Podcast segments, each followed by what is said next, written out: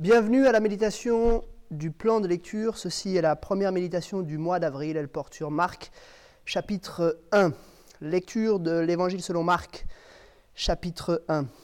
Voici le commencement de l'Évangile de Jésus-Christ, Fils de Dieu, conformément à ce qui est écrit dans les prophètes. Voici, j'envoie mon messager devant toi pour te préparer le chemin. C'est la voix de celui qui crie dans le désert, préparez le chemin du Seigneur, rendiez ses sentiers, droits. Jean parut, il baptisait dans le désert et prêchait le baptême de repentance pour le pardon des péchés.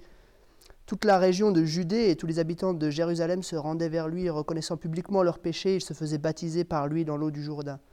Jean portait un vêtement en poil de chameau et une ceinture de cuir autour de la taille. Il se nourrissait de sauterelles et de miel sauvage. Il proclamait Après moi vient celui qui est plus puissant que moi, je ne suis pas digne de me baisser pour détacher la courroie de ses sandales.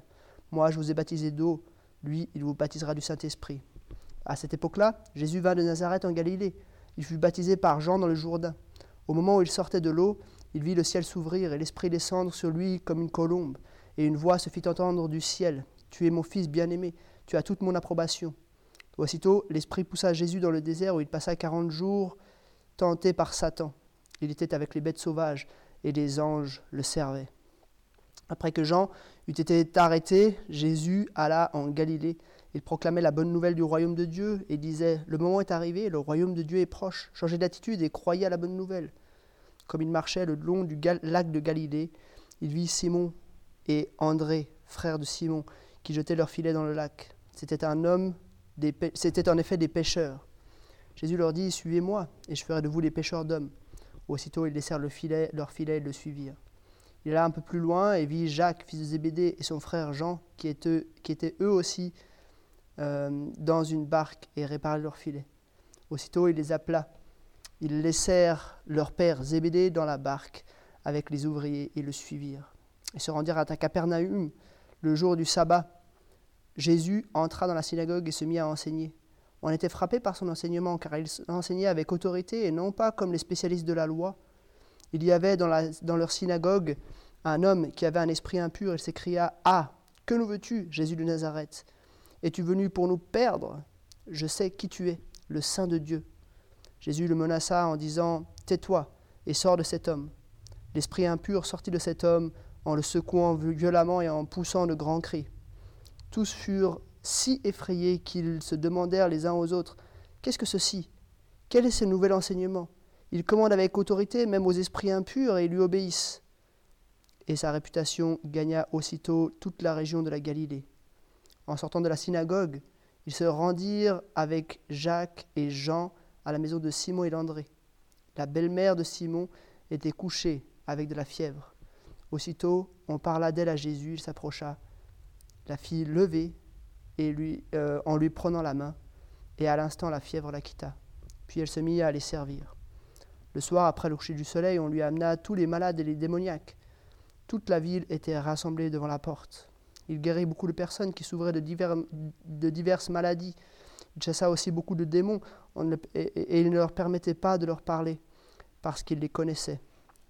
Vers le matin, alors qu'il faisait encore très sombre, il se leva et sortit pour aller dans un endroit désert où il pria. Simon et ceux qui étaient avec lui se mirent à sa recherche.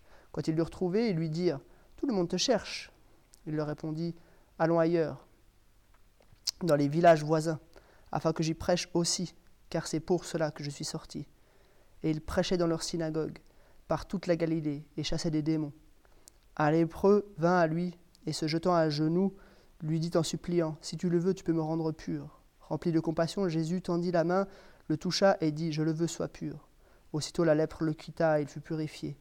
Jésus le renvoya sur le champ avec de sévères recommandations et lui dit Fais bien attention de ne rien dire à personne, mais va te montrer au prêtre en présence et présente pour ta purification ce que Moïse a prescrit afin que cela leur serve de témoignage. Cependant, cet homme, une fois parti, se mit à proclamer partout la nouvelle, la nouvelle et à la propager, de sorte que Jésus ne pouvait plus entrer publiquement dans une ville. Il se tenait dehors, dans les lieux déserts, et l'on venait de lui partout. Jusqu'ici, la lecture de l'Évangile de Marc, chapitre 1. Je vais faire quatre remarques sur ce, premier chapitre. Premièrement, une remarque plutôt de contexte. Euh, vous avez peut-être vu, au mois d'avril, on va lire Marc et 1 et 2 Pierre. Euh, c'est intentionnel parce que on, attribue l'évangile de Marc souvent à Marc, un disciple de Pierre, et probablement c'est en fait vraiment les propos, l'enseignement de Pierre, l'apôtre Pierre, hein, qui est clairement donné ici. Juste pour vous situer, je ne vais pas rentrer dans tous les détails, mais pourquoi on attribue souvent euh, l'évangile de Marc, en fait, de manière indirecte, enfin, en fait, par ricochet à Pierre?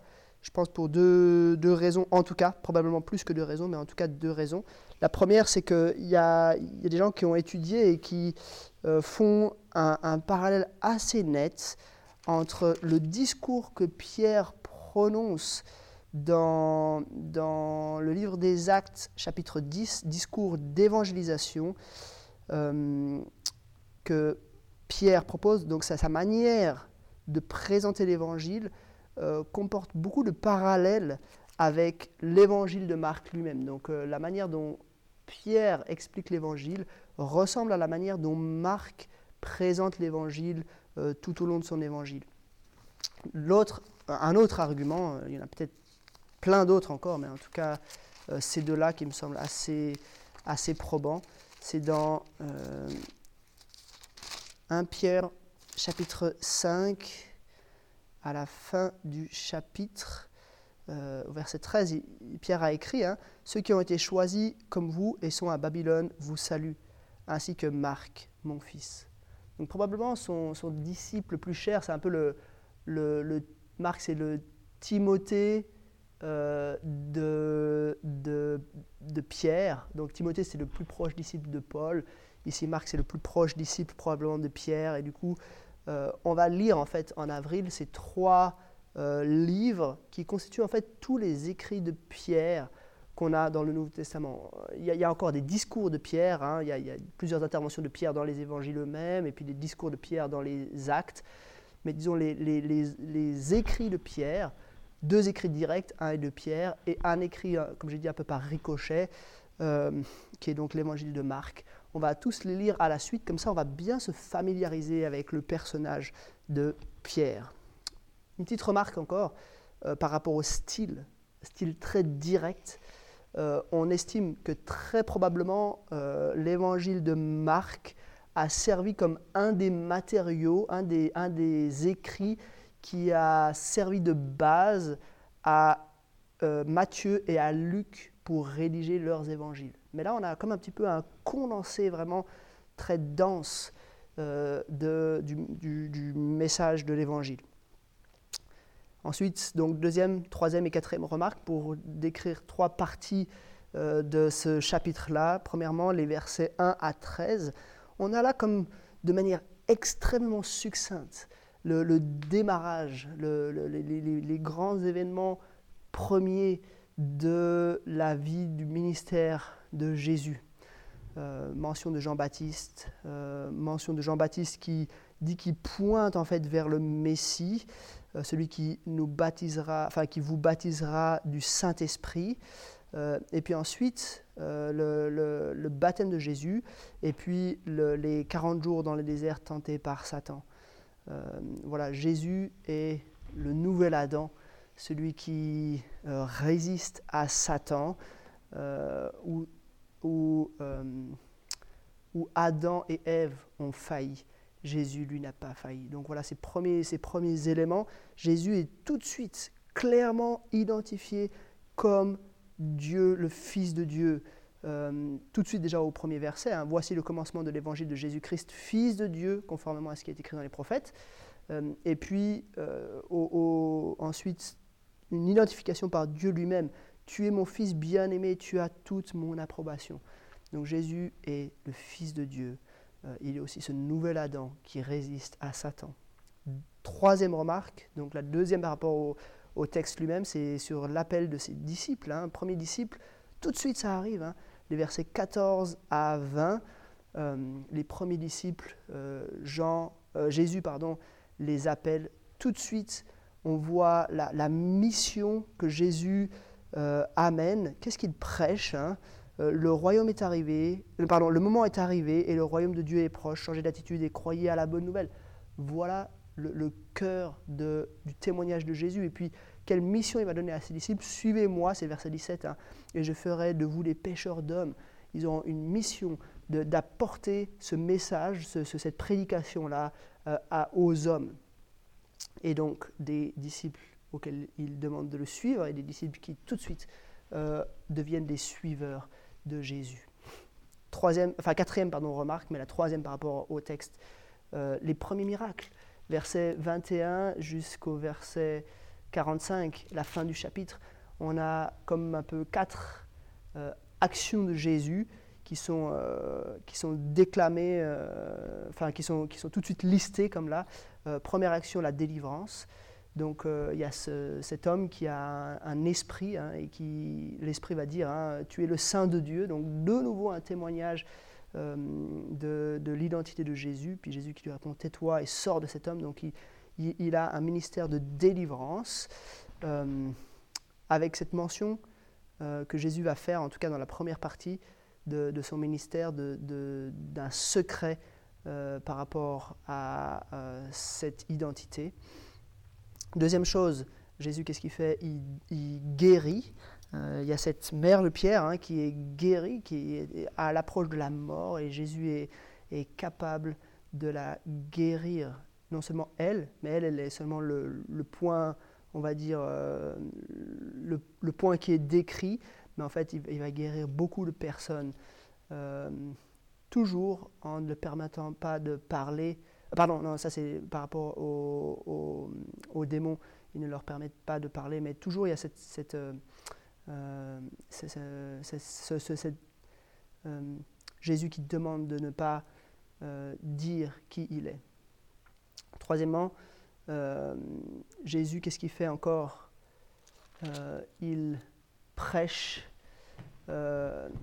il va vers les villages, c'est au verset 38, hein, voisins, euh, pour y prêcher le même, euh, le même message. Donc la priorité de Jésus, c'est pas de faire des guérisons, de, faire de, chasser des démons, mais c'est clairement de, prêcher, d'annoncer le message de l'Évangile qu'il a décrit hein, au, verset 15. Le moment est arrivé, le royaume de Dieu est proche, changez d'attitude et croyez à la bonne nouvelle.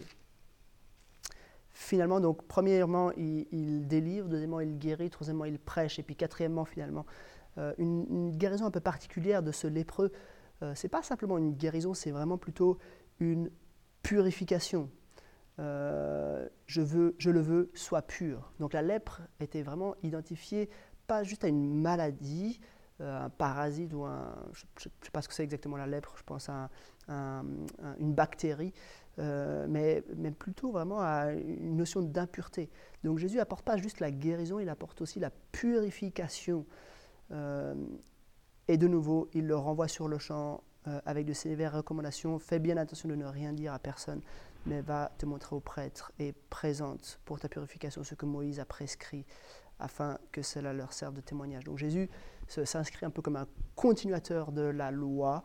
Il ne vient pas renverser euh, la loi, mais il vient euh, accomplir la loi de manière parfaite. Donc Jésus vient pour délivrer, guérir, prêcher, enfin annoncer le, message de l'Évangile et purifier ceux qui sont impurs.